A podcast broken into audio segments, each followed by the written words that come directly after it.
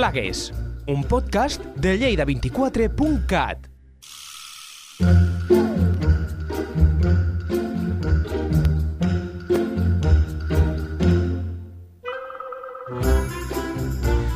Bones, eh, tornem una altra vegada amb Plagues. Eh, soc Ignasi Ribadulla, eh, enginyer agrònom i director tècnic d'AC Plagues Urbanes. Eh, avui parlarem d'un xet molt desagradable que suposo que, que no li agrada a ningú. Eh? Encara que a, a Xina tenen granges, macrogranges, que els produeixen, sobretot, que les produeixen sobretot per, per cosmètics i, i pinços per alimentació animal. Es tracta de les maleïdes paneroles o escarabats de cuina, del cafè, escarabat, cuca, cucaratxa, cuca negra, etc. Tenen diferents noms col·loquials i fonamentalment es caracteritzen perquè no els agraden a ningú. Eh? Són insectes molt primitius, eh? els dictiòpters són dictiòpters, ja parlarem de què significa això, eh, tenen una antiguitat d'entre 200 i 300 milions d'anys, és a dir, abans dels dinosauris ja existien les paneroles, eh? o sigui, són animals molt primitius, insectes molt primitius. Lo important és que encara que s'anomenin escarabats moltes vegades, no són escarabats.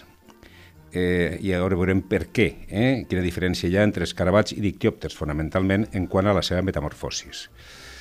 Perquè moltes vegades, eh, i això ho explicaré, quan, quan un client truca o una persona té problemes de, de panerola a casa, diu és que tinc de diferents tipus. En realitat no són diferents tipus, són els diferents estats, són les diferents nimfes, que són més o menys van desenvolupar-se i, i els adults. Llavors la gent se pensa que té diferents tipus de, de panerola i en realitat és la mateixa.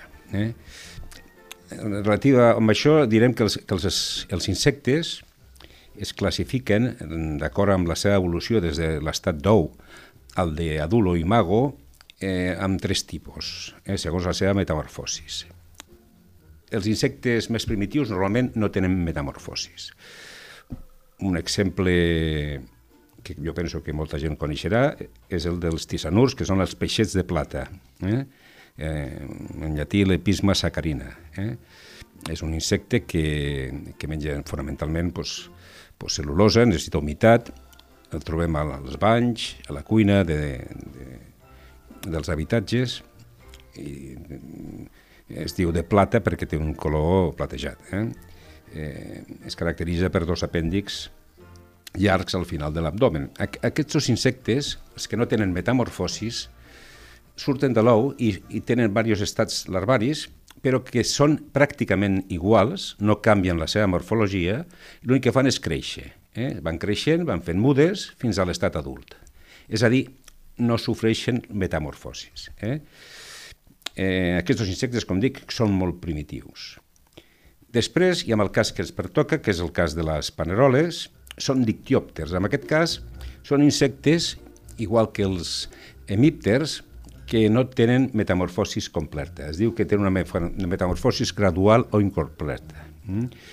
Eh, són insectes que al sortir de l'ou mm, s'anomenen nimfes i van canviant gradualment de tamany i morfologia. Van creixent i van canviant la seva morfologia fins després de diferents, diferents estadis ninfals a arribar a l'estat adult eh, d'imago, que és, és la panerola adulta. Eh?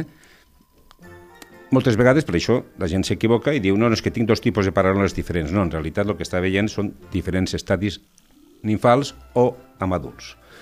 Eh, igual passa amb el xinxe, que és un heminòpter. Eh?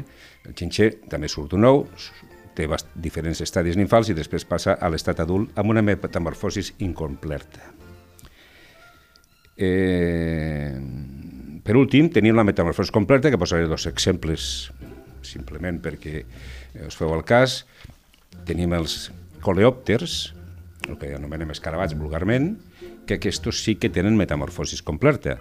És a dir, surt un ou, d'aquest ou surt una larva molt petiteta que va creixent, va passant per diferents estats larvaris, sempre creixent fins que madura, i llavors se transforma en un escarabat. Eh? Per exemple, el cas de la marieta. Eh? La marieta, en estat a l'arbari, és, és un depredador de pugons, un depredador bastant, bastant fort, eh? és, és molt actiu, eh?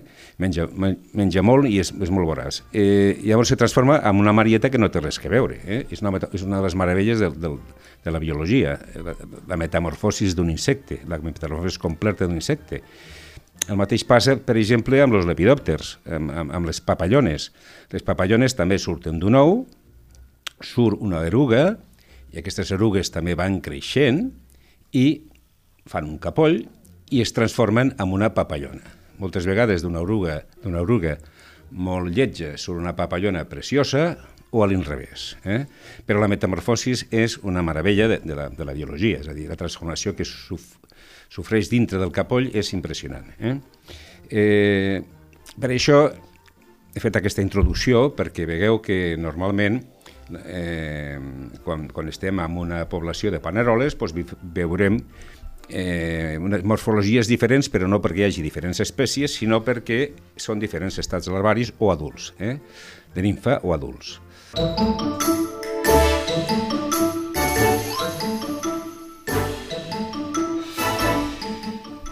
En quant al tipus de paneroles que tenim a les nostres contrades, les fonamentals, les tres espècies fonamentals, n'hi ha alguna més, però que no, no val la pena, mm, per la seva importància, mencionar-la, és la, la blatela germànica, o vulgarment escarabat del cafè o cuca del cafè, és la que viu als interiors. Viu als restaurants, viu als habitatges, magatzems, eh, i és interior. Eh?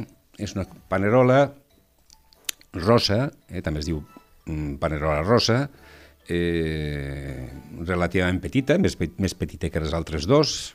En estat adult fa d'un centímetre a un centímetre i mig, i com les altres tres, precisa de disponibilitat d'aliment com qualsevol plaga, una humitat especial, mm, aigua, eh, també precisa una temperatura idònia i un refugi. Eh? Això ho troba, l'hàbitat ideal lo troba pues, a, a, als nostres habitatges, a les cuines de restaurants, de qualsevol institució que tingui una cuina, pues, allí probablement tard o d'hora ni tindran, si no es fa un control, eh, panerola, en aquest cas la tela germànica, eh, o panerola rosa. Eh, després tenim la plata orientalis, que és la cuca negra, la, la típica de tota la vida, la negra, la cucaratxa negra, eh, que es deia de tota la vida. Eh. Aquesta panerola ja necessita les mateixes condicions, evidentment, però més humitat. Eh. Aquesta ja és de sòtans, eh, difícilment en un habitatge normal farà, farà un cicle complet, o sigui, el cicle biològic que he mencionat abans de les paneroles difícilment el farà, i, i aquesta panerola entra fonamentalment pels desaigües o per la porta, per, per sota la porta. Eh? És una panerola que normalment no viu a casa nostra, sí que viu amb algun tipus d'indústria alimentària, amb un sòtan eh, i amb condicions de molta disponibilitat d'aliment. Mm? Eh, amb aquesta panerola, igual que la que parlaré després, que són les paneroles que es diuen de clavegram, lo important són les mesures passives. Lo important és que no entrin, perquè les poblacions dintre de, dels edificis són baixes, perquè normalment entren i hi ha una petita població que s'erradica, i llavors què passa? Que contínuament estem erradicant aquestes petites poblacions. No podem lluitar contra la plaga si no la tenim quan lluitem amb ella. Per tant, eh, lo important, sobretot, són mesures passives. Eh? Vol dir que no entrin, evitar la seva presència evitant que entrin. Eh? Aquesta és la gran diferència entre la que hem parlat abans, la, la blatela germànica. La periplaneta, doncs, al igual que la blata orientalis, la, la parelola negra, és de clavegram, és una mica més gran, la orientalis té uns 3 centímetres, una cosa així, és a dir, el doble de tamany que la petita, la, oriental, la germànica, i la periplaneta doncs, té, en estat adult, doncs, un centímetre més, més o menys. És, és molt gran. Eh? És una... S'assembla a la germànica en quant al color, però és molt més gran. Eh? Eh, aquesta espècie eh, ens ha entrat fa aproximadament 10-15 anys. És a dir, eh, és una espècie invasora, està desplaçant absolutament a la blata orientalis, la cuca negra, la que teníem al clavegram tota la vida. Eh, aquesta panerola va entrar per, en principi per, per, per Canàries, va pujar per tot el litoral mediterrani, va arribar a Barcelona i aproximadament nosaltres vam detectar el 2005-2004 les primeres poblacions amb una indústria d'un poble de, de, del terme, de, de Lleida, de la província de Lleida. Mm, ara, mm, a Lleida, pràcticament tot, tot les, tots els barris, el, les tapes del clavegram, normalment es, es troba aquesta panerola que l'ha desplaçat totalment a, a la negra, a la blata orientalis. És, és un problema a nivell estatal i, i, i el problema que, que hi és és que no podem lluitar directament amb ella, perquè s'ha de lluitar el clavegram, i s'ha d'evitar que entri al domicili, perquè si entra estarem contínuament eh, buscant per on entra. Per tant, eh, aquí eh, tant la Blata Orientalis, vull que quedi molt clar, com la periplaneta americana, el que precisen són mesures passives. Eh? Ja parlarem després. Eh, molt bé.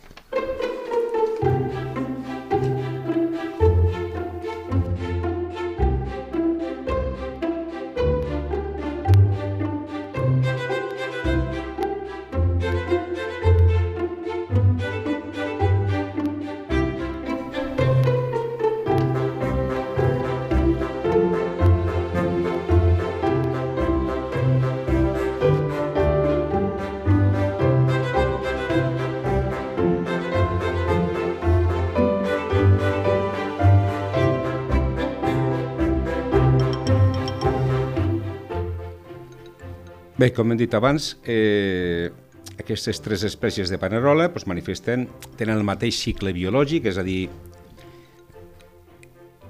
surten la, la femella adulta, porta una càpsula que es diu ooteca, la porta al final de l'abdomen, la transporta i allí porta ous. Dintre d'aquesta ooteca porta ous. Mm, la blata germànica, per dir alguna curiositat, no? pues porta pues, hasta, fins a 40 ous i, i la, la, les, les orientalis, l'orientalis i la periplaneta pues, porta aproximadament uns 15 ous. Aquests ous, eh, aquestes aoteques les porten durant un, un, unes setmanes, l'orientalis la, la deixa de seguida i durant a la tercera setmana la, la germànica deixa l'aoteca perquè surtin eh, larves, nimfes vives, eh? nimfes vives. Eh, la periplaneta ho fa sis dies abans. És a dir, l'important és que porten, no posen ous directament, sinó que porten una oteca amb ous, que els deixen, i d'aquestes oteques que sempre les deixen a un lloc adient, d'aquí surten les, les nimfes vives. Eh? Aquestes nimfes, doncs, eh, fan un, se van desenvolupant, la plata la tela germànica és molt més ràpida, de, de, de l'estat de l'ou a estat adult doncs pot triar 60 dies i les altres poden triar més d'un any. Eh? Per tant, el cicle és pràcticament el mateix, el que passa és que la diferència és el, la durada del cicle. Mm? També el seu hàbitat, com he dit abans, la germànica, que és la que afecta restaurants, habitatges, etc., és d'interiors i les altres dos són d'exteriors. Quan trobem en un habitatge una blata orientalis, la, la negra, o la periplaneta, la més gran, de clavegram, és perquè s'han perdut. És a dir, han entrat per una canonada i, o per un desguàs i, est, i estan a, casa nostra, però no tenen res que fer perquè allí no, ten, no trobaran ni aliment, com pot trobar la, la, blata, la blata germànica perquè es mou d'una altra manera, es mou per, per detrás dels mobles, etc. Aquestes no, aquestes van perdudes i l'únic que fan és molestar, no saben on estan, però molesten moltíssim, evidentment, i, i, i contaminen. Eh? Per tant, eh, eh, el cicle biològic és el mateix, el que passa és que eh, unes el fan a casa nostra i les altres, el cicle biològic, sempre el fan fora de casa o al clavegram o a llocs molt humits eh? i sòtans. Eh?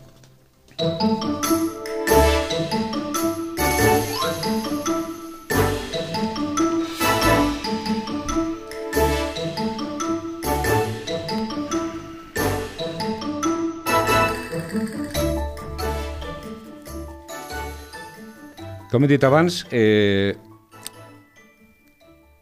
les condicions perquè se'n desenvolupin les paneroles és sobretot la disponibilitat d'aliment, com qualsevol plaga, eh, l'aigua, la humitat, eh, més amb les de clavegram, el refugi, és a dir, han de tindre esquerdes, han d'estar detrás dels mobles, han d'estar protegides, normalment surten per la nit, les que tenim a casa surten per la nit i, i actuen per la nit, han de tindre una temperatura que normalment la seva òptima està entre els 18 i 28 graus, en camp, encara que toleren molt bé baixes temperatures, eh? inclús sota zero, sempre quan no siguin de cop, eh? però si gradualment baixem una temperatura molt baixa ho poden tolerar. Eh? Per això passen l'hivern al clavegram i, i, i no, no, no estan en condicions ideals, però no moren. Eh? Eh, en canvi, sí que són sensibles a temperatures per sobre dels 50 graus. Eh? Per tant, eh, però aquestes temperatures normalment a casa nostra no es donen. Eh? A vegades pel control eh, es fa un control tèrmic, però que té inconvenients en quant a, a que dintre d'un habitatge és complicat fer un control per sobre dels 60 graus, perquè hi ha molts electrodomèstics o, o materials que no aguanten aquesta temperatura. Eh? A part de que s'ha d'arribar a 60 graus a tots els punts i és molt difícil d'arribar, eh? on s'amaguen. Eh? Bé, eh, dit això, eh, quines són les mesures pel seu control? Pues podem dividir-les en, en dos tipus, no? unes que són les preventives, que normalment són passives, eh, i unes altres que són les mesures de control directe. Eh? Eh, en quant a les preventives, fonamentalment, respecte a les de clavegram, és que no entrin. I així de fàcil. O sigui, no, no, a vegades les coses són molt simples, eh? que no entrin. Perquè si no entren, pot haver panerola al clavegram i nosaltres no ens enterem. Eh? I, I no ens importa gaire. El problema és quan entren. Per tant, s'ha d'evitar que entrin. I com ho fem, això? Pues bloquejant l'entrada en els sifons dels, dels desguassos, és a dir, eh, posar filtres o simplement tapar-los si no són funcionals. Neteja i revisió de falsostres, però pot passar una, canola, una canolada que estigui trencada i estigui en contacte amb, amb, amb, amb, amb la claveguera, escletges, rajoles, etc que estiguin en contacte amb l'exterior. Eh? Després, respecte als magatzems i rebost, sobretot als magatzems i als sòtans, que és on hi ha més humitat i on normalment poden tindre més entrades, doncs revisar totes les possibles entrades. I després, també, molt important, segons del tipus d'instal·lació que es tracti, posar rivets a les portes, per evitar que entrin per els valls de les portes. Eh? Això és molt important. Eh? Un altre tema, com sempre, és la disponibilitat d'aliment. És a dir, evitar de qualsevol forma que estiguin a la seva disposició aliments. Penseu que una panerola, sobretot la, la que tenim a casa, s'alimenta de qualsevol cosa i de petites quantitats, eh? i pot, pot estar bastant temps sense menjar. Eh? Per tant, és important tindre una cura de lo que deixem pues, a la cuina, plats que estiguin bruts, plats amb, amb, amb, amb aliments, eh, conserves obertes, en fi, s'ha de tindre una neteja molt exhaustiva de la cuina. Eh? Eh, revisar els mobles de cuina i electrodomèstics, perquè, per exemple, hi ha molts electrodomèstics que fan malbé les paneroles. Eh?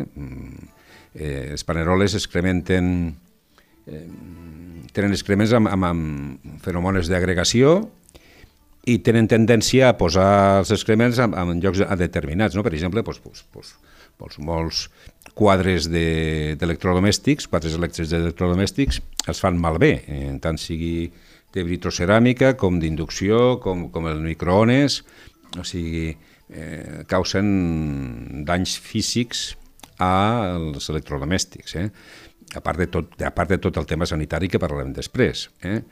Per tant, és, eh, és important pues, tindre cura de, de tots aquests elements i a la més mínima que veguem que hi ha certa contaminació s'ha d'evitar que eh, amb els seus excrements bloquegin o, o facin malbé els quadres elèctrics. Eh? La higiene, importantíssima, i, i sobretot eh, les mesures passives d'entrada. Eh?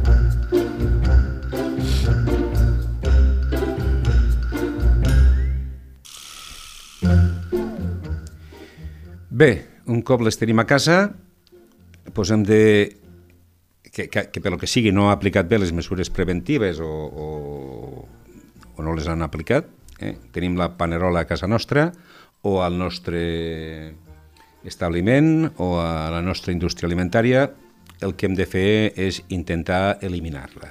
Eh? Com he dit abans, les dos de claveguera, eliminar-la dintre de, de, de, de, dels interiors doncs és relativament fàcil perquè la població és baixa, perquè no viuen allí, estan de pas. Eh? Ara, s'ha d'evitar i s'ha de vigilar bé i fer, fer un diagnòstic i una planificació perquè no puguin entrar. És a dir, s'ha de fer tot el que he dit abans. S'ha d'anar a les mesures passives. Eh? Respecte a l'altra, la, la petita, la germànica, aquesta sí, aquesta viu a casa nostra, viu al nostre, a la nostra indústria alimentària, viu al nostre restaurant, viu al nostre habitatge, aquest se reprodueix dintre i aquest sí que l'hem d'eliminar. Eh? I hem de, hem de controlar-lo. Eh? Llavors, tenim diverses formes de controlar-lo. Eh? Un, que és amb trampes, amb les quals fem captura dels individus. Com he dit abans, les paneroles tenen feromones d'agregació, que s'atreuen sobretot les, els estats infals, eh? llavors eh, es posen trampes de pega que porten aquest tipus de feromones o feromona alimentícia. Eh? Feromona alimentícia parlem d'un extracte de Starlux, per exemple. Mm?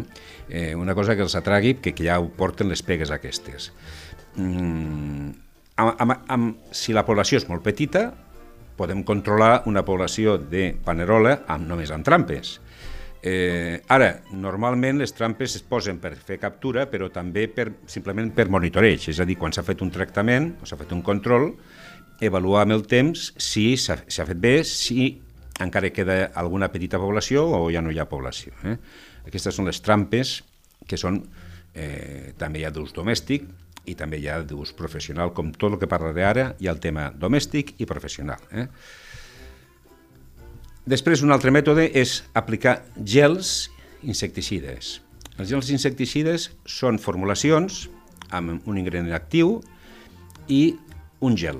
Un gel que el que fem amb una pistola dosificadora és fer microgotetes, gotetes molt petites, amb la qual eh, aquestes gotetes les deixem, les distribuïm homogèniament per on veguem que pot haver població de panerola, perquè la panerola vagi i mengi al menjar aquesta panerola mor. Eh? I normalment també eh, pot ser consumida per altres paneroles o els seus excrements menjats per les nimfes que també s'alimenten dels excrements de les adultes, amb la qual també hi ha un altre tipus de contaminació. Eh? Aquests mètodes tenen, molt bon, tenen moltes avantatges i ara fonamentalment s'estan fent, jo estic fent en la nostra empresa, i quasi totes, estem fent tractament amb gels perquè tenen un avantatge molt gran. Són relativament poc contaminants, poc tòxiques i tenen un, eh, un, un terme de seguretat de 0 hores, és a dir, nosaltres podem fer el tractament i en una cuina i al sortir pot entrar tranquil·lament qualsevol persona. Eh? Aquestes gotetes s'apliquen a una pistola dosificadora i es posen eh, a llocs inaccessibles, eh? és a dir, no, no, no es posen a llocs on la gent pot posar la mà, evidentment, se posen a, a l'esquerda, se posen dintre del sòcol, se posen a llocs amagats. Eh? Eh, no, nosaltres apliquem sempre dos tipus de gels, diferents per dues coses, perquè són dos matèries actives diferents, que actuen de diferent forma respecte a l'insecte, eh? l'eliminen de forma diferent, per tant el tema de, de, de resistències l'intentem disminuir al màxim, i també per la seva formulació, perquè és important que la panerola tingui ganes de menjar aquest producte. Eh, a la panerola li agrada les proteïnes, li agrada el dolç, però hi ha certes poblacions de paneroles que ja estan fent resistències no a la matèria activa, sinó a que no els agrada, per exemple, un determinat formulat. I per molt que el posis perquè porta excessiu sucre o el que sigo, no mengen. Per tant, eh, a l'aplicar els productes de diferent formulació en quant a, a, a l'atractiu la, alimentari i en quant a diferent formulació en quant a la matèria activa, estem disminuint aquestes possibilitats. Mm? Nosaltres fem un tractament i al cap de 10-15 dies tornem a fer un altre perquè molta, eh, molts ous estan a les zooteques i, com dit abans, doncs, tarda uns dies a eclosionar. A vegades tarda doncs, doncs, doncs, una setmana, etc. Depèn de les condicions de temperatura i humitat. Eh? Eh, I a vegades s'ha doncs, doncs, de procurar la panerola que ha quedat viva, tornar a tractar-la al cap de 10-15 dies. Sempre amb 0 hores de terme de seguretat. Aquests tractaments, tots els tractaments eh, de biocides amb una, una habitatge o una alimentària necessiten d'un informe previ i un informe posterior. Quan el tractament és de 0 hores, eh, l'informe previ és pràcticament igual que el posterior. Eh? Eh, en canvi, quan s'apliquen insecticides tradicionals que ja tenen un terme de seguretat de 12 hores, eh, llavors se necessita un informe previ eh, en, en el que es diu què és el que volem fer i amb què ho volem fer i com ho volem fer, i un informe posterior en el qual expliquem que realment hem fet això i mm, diem el, el que hem vist, el que hi ha i observacions generals. Eh? Eh, eh, són tractaments una mica més complexes, de 12 hores, que en el, en el cas de Panaroles doncs cada vegada s'apliquen menys, però hi ha condicions en què les poblacions són molt elevades, mm, no es podeu imaginar el que de vegades trobem a habitatges, doncs s'han de fer tractaments de 12 hores perquè si no amb gels és complicat. Eh? Eh, també en gels s'eliminen, però, però és complicat. Llavors, eh, el normal és fer un tractament de 12 hores de terme de seguretat, que normalment es fan pues, amb pols insecticida i amb, amb, amb pulverització, amb líquid emulsionable, amb microencapsulat o amb laca insecticida. Quan parlo de que es fan amb aquests productes no vol dir que a tot arreu s'apliqui el mateix, és a dir, el pols insecticida s'aplica en un lloc de la cuina, la laca insecticida s'aplica en un altre lloc i eh, eh, la pulverització s'aplica també en un altre lloc de la cuina. Eh? És a dir, a cada punt de les cuines o, o, de, o de la superfície a tractar, sabem que és, quin és el producte que tenim que posar perquè sigui més eficaç.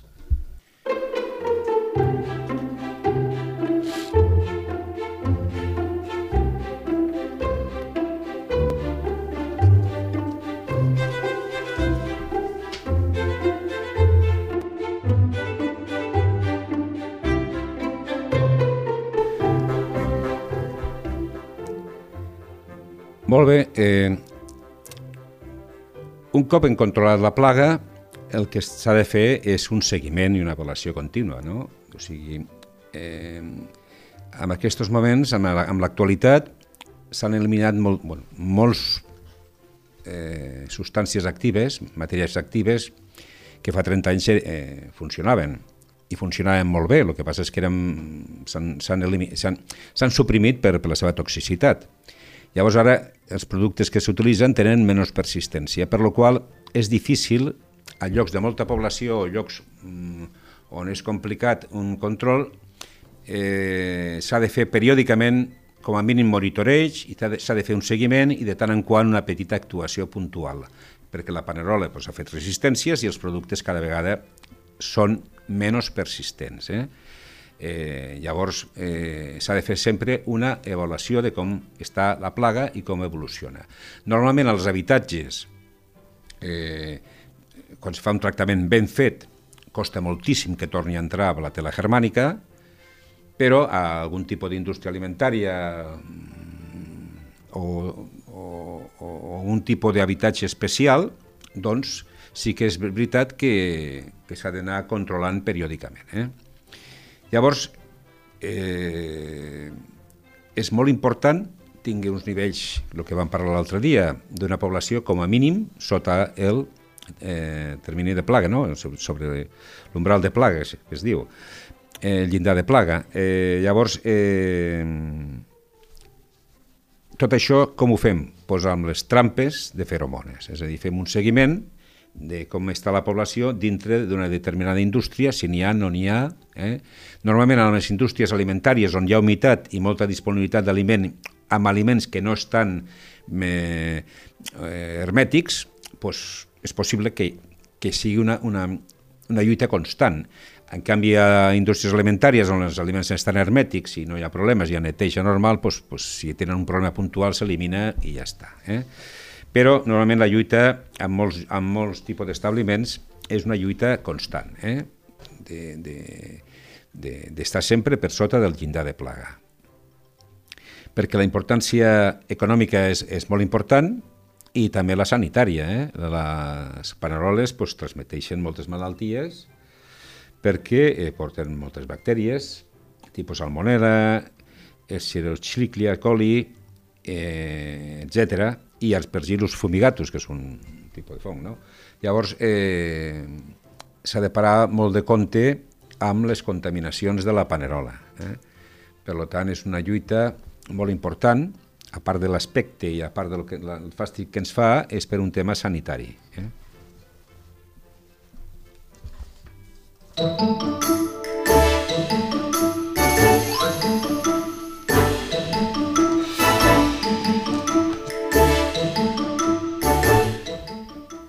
en definitiva, quan se planteja un tema de control de panerola, el primer que hem de fer és identificar l'espècie, si és una espècie de clavegram o és la platela germànica, la seva distribució dintre de les instal·lacions o de l'habitatge i definir el control fonamentalment eh, preventiu, si se té que fer un control fonamentalment a base de gels, o en el cas en què estigui que fer amb un tractament amb insecticides més tradicionals, de 12 hores de terme de seguretat, doncs llavors eh, eh, també definir quines són les, les, les característiques del tractament. Eh?